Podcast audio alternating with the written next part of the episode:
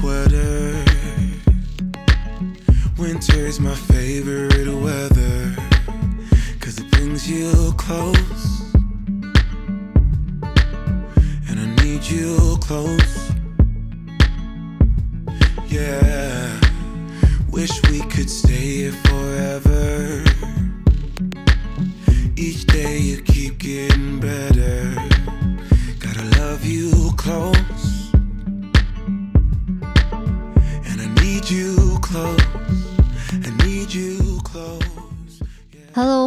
到 Wait the Fab，我是你们的 host Vivi。好久没有录个人集了，因为这礼拜 Will 他比较忙，他要去参加那个卡丁车赛车比赛，所以这一个礼拜的假日啊，他就没办法跟我一起录节目。那没关系，这一集我准备了一些内容，像前几集我们不是都在聊一些人际关系相关的一些故事嘛，就是我们彼此遇到一些亲身故事，而且上一集 Jason 还跟我吵架呢。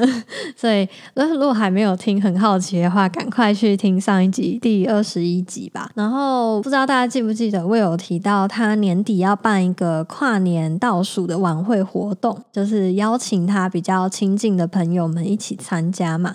那我有被邀请，不过那一天录完第二十集的时候，因为我们在聊那个派对啊，还有朋友之间那个距离怎么拿捏等等的。然后结果过了几天后，我有一天晚上在洗澡，然后洗一洗，我就开始在那边思考，突然有一种开悟的感觉。因为我自认是那一种比较内向型的人格。那其实我就在回想说，哦，这一个月、上一个月以来，我觉得我过得有一点太热闹了。我的那个 我的热闹忍受度好像已经来到一个顶点，而且我嗯后面几周啊，可能也要跑一些比较社交性的活动，我就内心感到有一种天哪！我二零二零年的最后一天。其实没有那么想要热闹的过，我蛮想要就是像往年一样待在家，然后跟家人一起过就好了。然后那一天也就是我普通的一天，我不用特别去庆祝或是干嘛。那个状态下，反而对我来说比较能够整个有充电的感觉吧。所以呢，一出现这种想法的时候呢，我就开始在想说，那我该怎么跟 Will 说呢？因为毕竟我已经先答应他，然后也开始帮他准备了。但我也因为很清楚我的朋友是怎么样的人，他一定是希望说，你今天来参加这个活动的话，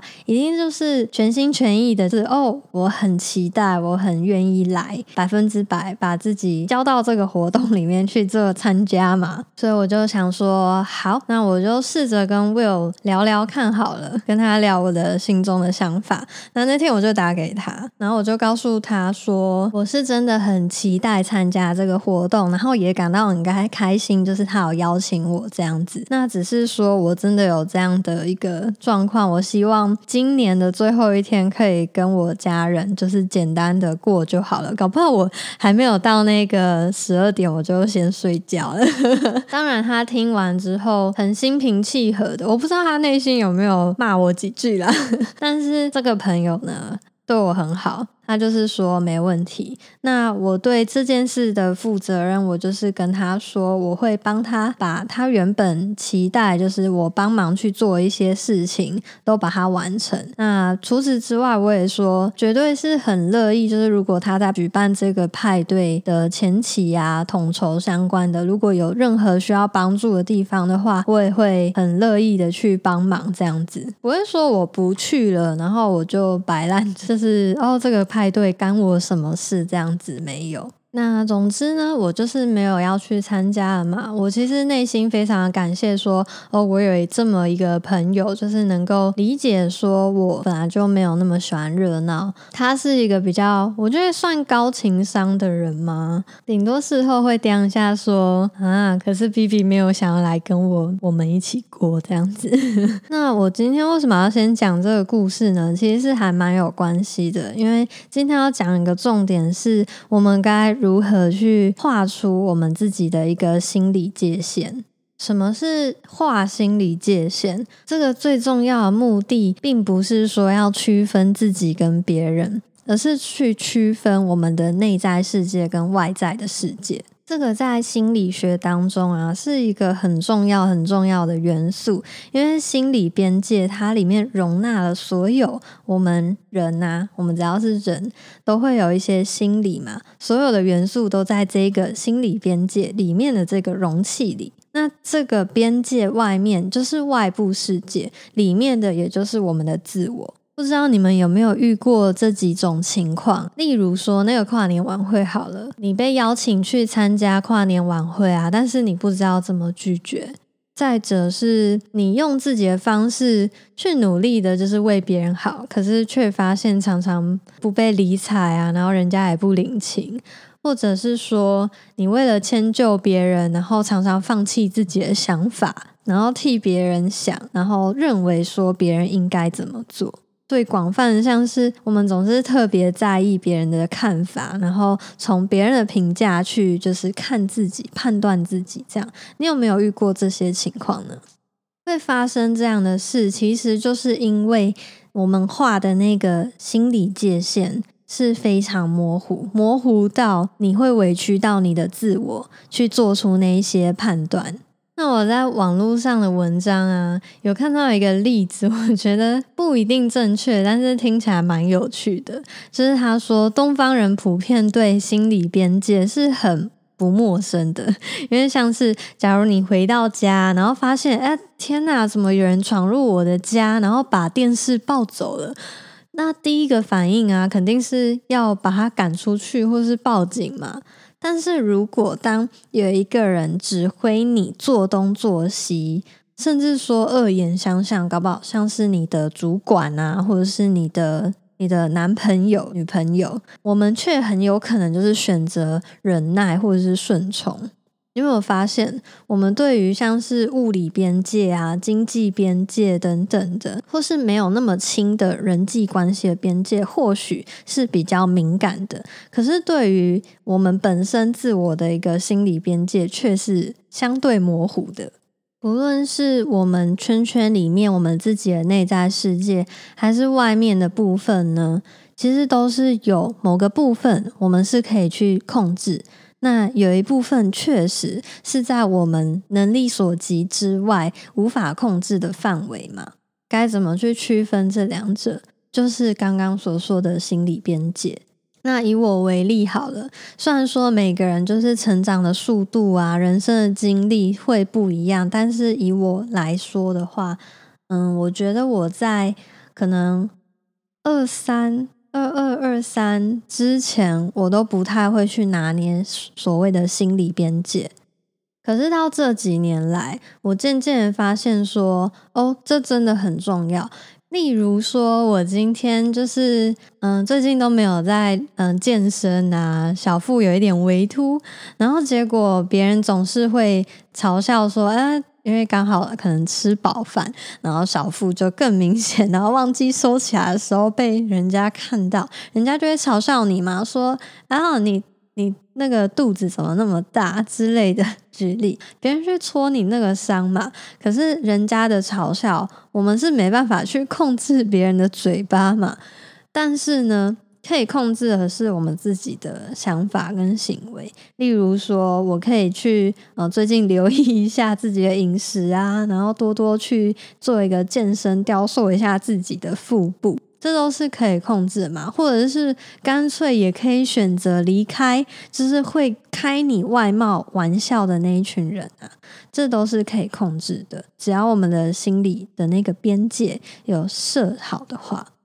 你或许会为了这件事情而去做一些相对的改变，或者是你会因为你感到不舒服，你试图去跟对方说：“诶，你这样讲让我感觉到不舒服了。”人家听到了也会了解说：“哦，原来你这样子会让你感到不舒服。”那他如果诚心的道歉。懂的话，你们还是会是朋友。那他如果真的不懂的话，还继续开你外貌玩笑的话，或许我们可以离开那样的人。我是比较相信，我们每个人都要有一些自己的原则。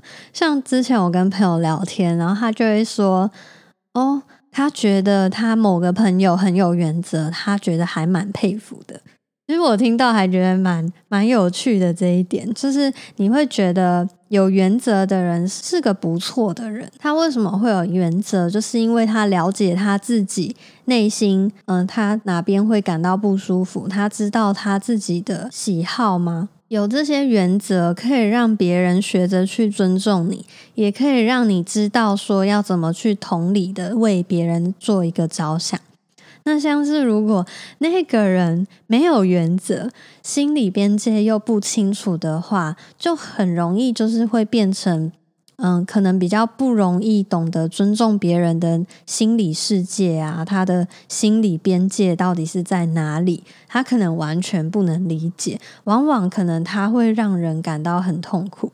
我们举一个很日常的例子，像是在家里啊，你有没有就是体验过那种，不论是在家或是在外面，我们先讲在家好了，因为比较亲近，总会有人喜欢夹菜给你嘛。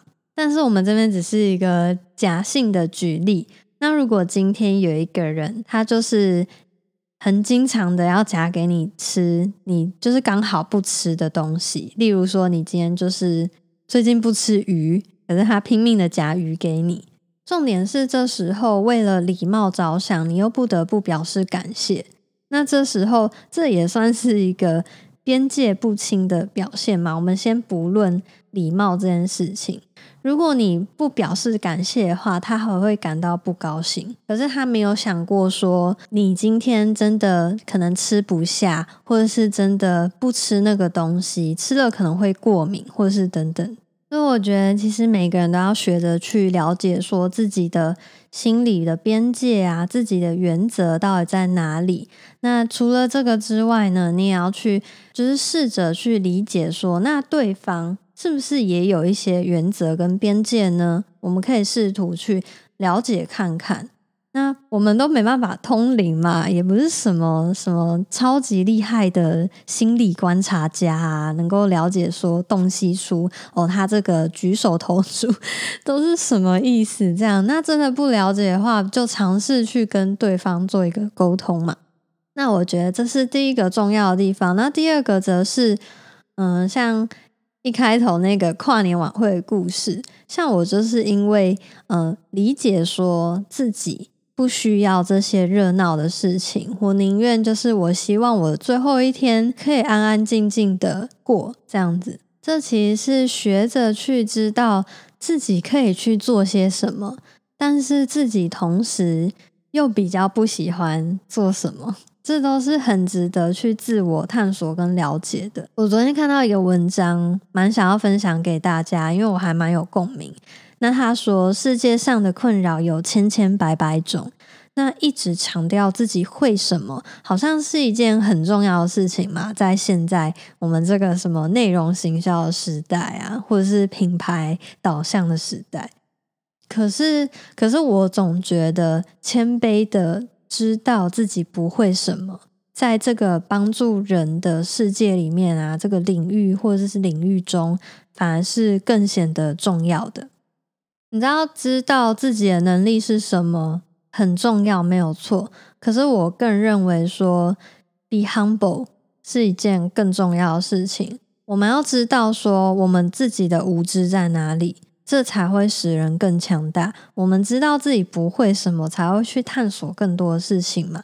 其实这个这句话，其实这一句话，我觉得送给内向者是非常刚好的一件事情。因为内向的人，他们往往就是比较不会去强调说哦，我哪里很厉害，也不会在某一场会议上面突然跳出来说哦，我们就这样做哦，我会什么，他也不会这样去做。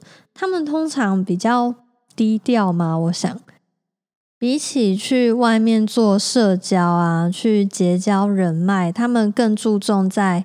探索自己感兴趣的地方，或者是他某个想要钻研的能力也好。我不是说外向者不会这么做，可是，可是外向者通常他们吸取能量的来源都是跟人互动的嘛，这个是一个科学上的根据。我们先这样说。那回到内向者，其实，在某些情况下呢。我们是很不太擅长去表达自己的内心想法、感受，也不太会去做一个什么社交啊、交际应酬什么的，那都是很耗损我们精神精力的一种东西。那可是呢，我们也不用去避讳跟人家讲我们这一些弱点吧。有时候弱点也是一个转机吧。你没有那么喜欢做那件事情，那为什么不说出来呢？例如在这个部分上面，我可能做的不会很好。我们讲出这句话的时候，是不是就在降低对方对我们这一种不合理的期待呢？嗯，可是不要说自己不能做哦，其实我们是可以去做的，但可能做的没有那么好。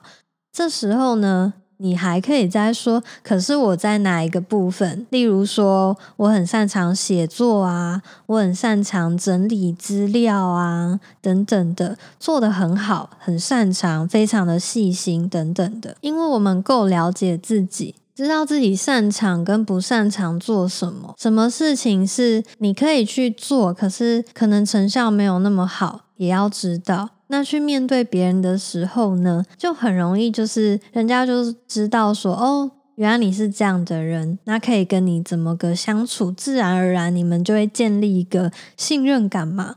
那这时候，同时也会产生一个你你们的心理边界。那今天我们拿理科太太来举例好了。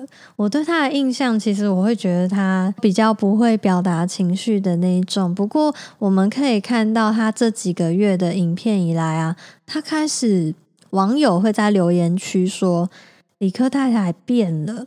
她开始就是她的表情变多了，她有情绪的感觉了。那你们知道为什么吗？因为她找到了一个她舒服的方式吧。例如说，我之前有提过，我其实没有那么擅长，就是用言语去表达我自己的想法，所以我换个方式，用写作来表达。也许我们不擅长沟通，不擅长用说话的方式去表达，但是有时候换个方式，例如写作。就可以清晰的表达我们原本想要表达的那些想法，让别人去看到，说：“哎，原来可以透过阅读你写的文字，然后就可以了解到你的思维逻辑，跟你真正在意的地方。”其实是一件非常有趣的事情，对，对你，对别人都是。那我发现，在这么做之后啊，你自己的逻辑也会慢慢的被建立起来，你对自己的自信感也会一点一滴的堆叠起来。这时候你在跟别人去做一个交谈的时候，你瞬间也会也有那一种哦踏实的感觉，因为你内心已经整理过好多次了。那别人也会惊讶说：“哎，你怎么会有这样的改变？就是你以前其实没有那么爱讲话啊。”他们可能会这样想，或者是说：“哦，我以为我以为你都是没什么想法的人呢。”搞不好也有人会这么想。所以其实我觉得是这样的：我们如果不喜欢跟人家交流、见面、通话。真的有这样人啊，就是像是我有一些设计师朋友，他们真的很不喜欢客户打电话给他们用讲的，他们就是比较喜欢就是用讯息呀，或者是 email。这每个人不一样，但是就是你要去知道自己真的不喜欢什么，那可以用什么其他的方式来解套呢？但我要说的是，你不喜欢做这些事情，真的是没关系。只要你心中知道你真的不愿意，你做了成效就是不好的话，那真的没关系。我们可以用别的方式嘛。如果做了会消耗自己的能量跟专注力的话，为什么要去勉强自己做那件事情呢？我觉得这绝对是可以被理解的，但如果用另外一个角度去切入的话，这边讲会很矛盾。但是我觉得这是一个可以做刻意练习的地方。假如说我今天知道我就是比较不擅长，也不喜欢跟人去沟通讲话的话，我在职场上。我可以先用文字的方式整理出自己想要讲的话，然后先自己预备好很多次。当我遇到了事情的时候，我就可以从我的脑海中的资料库去寻求说：“哦，我今天该怎么去应对，就不会那么慌了。”那在私下的时候呢，或许我可以练习自己跟自己讲话看看。我们不用一下子就勉强自己说哦，一定要上战场，就是马上就是突然变成，就是从一个内向者，然后变成一个社交网，并不需要这样啊。当我们反复的去练习之后，其实自然而然有一天你在社交场所上面，你也会感到很自然而然吧。我现在就是比较偏向这个情况，因为像可能遇到需要认识新朋友的时候，他们其实是。就是跟我讲完话，然后他们反而会说：“其实我觉得你不内向啊，你是内向者吗？”但是他们不知道是，因为我已经练习过很多次，我已经失败过很多次了，所以才有办法就是跟陌生人侃侃而谈。老实说，我是没有那么爱去做社交的，因为那件事情的本身呢，就会消耗我的能量。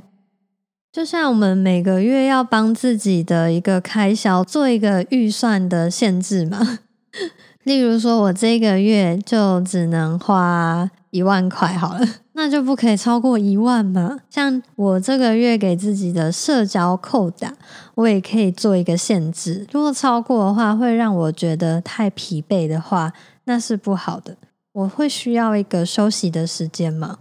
我希望大家都可以带着自己的心中的那个骄傲啊，但是保持一个谦虚的态度去学习任何事情，然后包括跟你喜欢的工作上的伙伴啊相处的时候，也保持着这一种心，然后彼此尊重彼此。希望这一集能够带给你一些小小的帮助，或者是小小的疗愈，都可以，都好。记得永远不要为了别人而忘记自己。那我们下次见吧，拜拜。